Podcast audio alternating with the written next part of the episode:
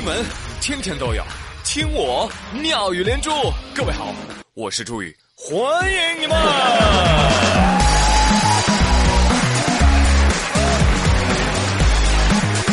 谢谢谢谢谢谢各位小伙伴们的光临。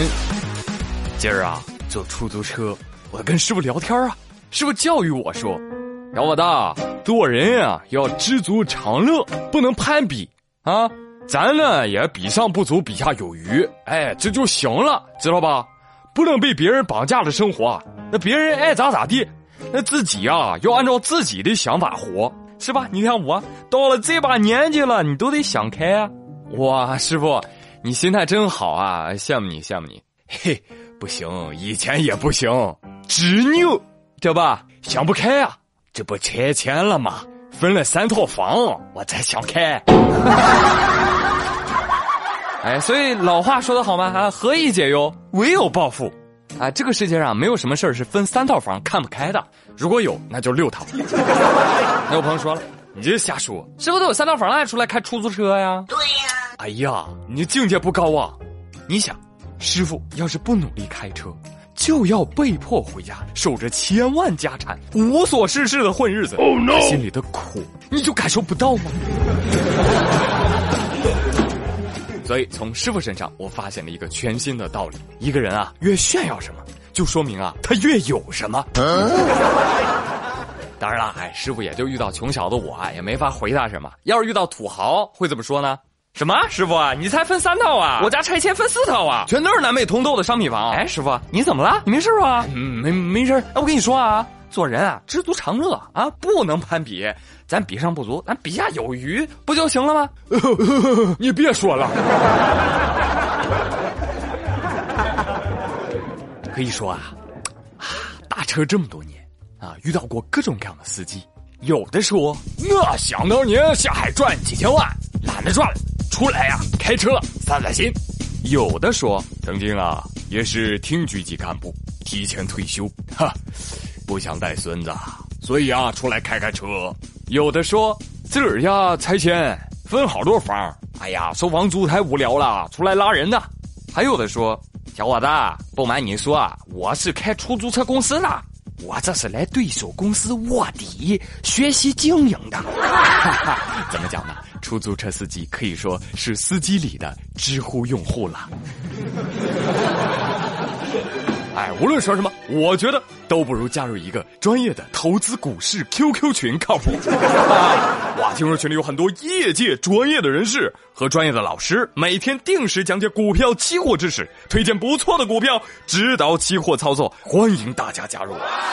QQ 号二幺四九二五二五八二幺四九二五二五八，加群是免费的哟。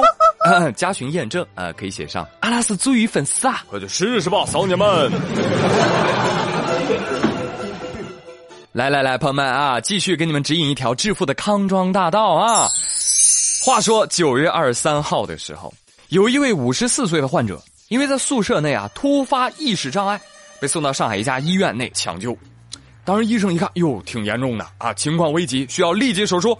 于是呢，医生就向院方申请了，就是患者这个先手术吧，啊，仅仅就预交了两百块钱，就办理了欠费入院。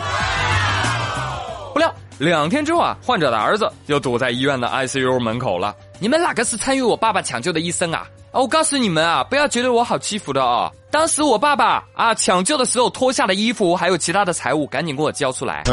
医护人员就懵了，不对呀，小伙子，当时已经全部归还了呀。不对，当时我爸爸的口袋里面有其他的现金，大概两千块钱，还有驾驶证啊，还有好多其他贵重物品都没有了。哦呦！哇，这个事跟前几天抢救的新闻惊人的相似啊！对呀，医护人员反复解释无效，怎么办呢？只能看监控喽。哼，最终通过监控还原了事实真相，人家当场就把衣物都归还了。患者儿子看了看视频，点了点头。啊，那这个钱去哪里了？那我得回家好好找一找了。哟，也不说啥了啊，默默离开。朋友们，现实就是最荒诞的编剧。我简直是无话可说。只要有一个人成功，立马就能形成产业链。哎呀，这片土地那真是商机无限的。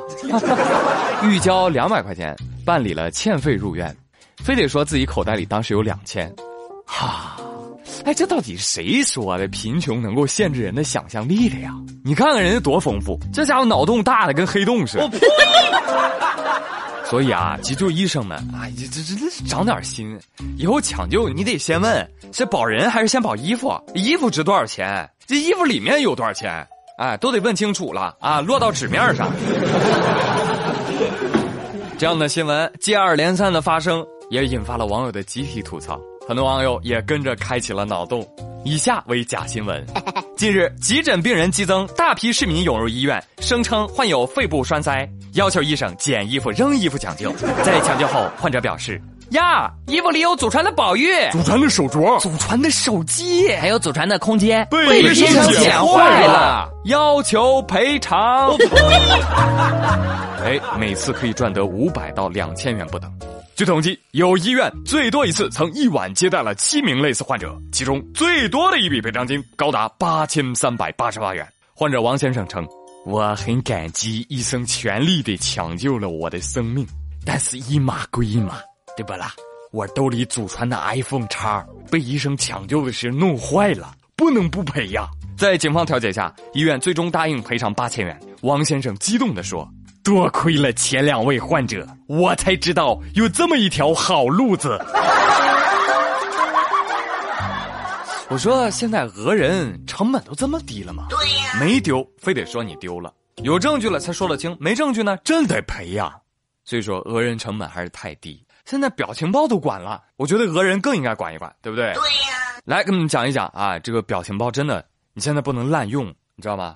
最近呢，检察日报就发文啊，说真人表情包如果滥用，会面临侵权和触犯法律的风险。哎，警察叔叔，我举报，听我节目的粉丝经常发明星表情包，快把他们抓起来！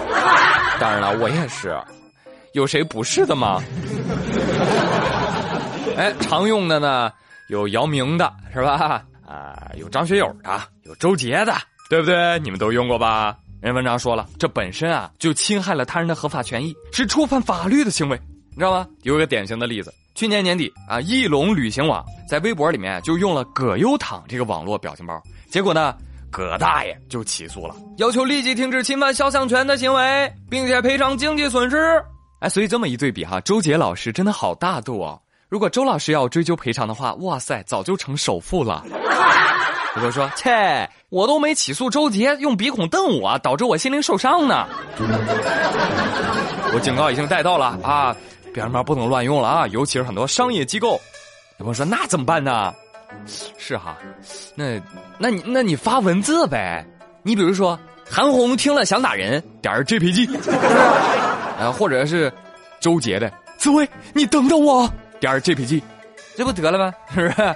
哎，像我，我就喜欢用一些和谐的表情包啊，不要太暴力。我把微笑送给你，祝你全家幸福，为我们的友谊干杯！朋友们，我觉得我们可以讨论一下啊，表情包被滥用，应该追责吗？啊，欢迎留言喽！好了，朋友们，今天的妙语连珠就说到这里了，我是朱宇，感谢您的收听，明天再会喽，拜拜。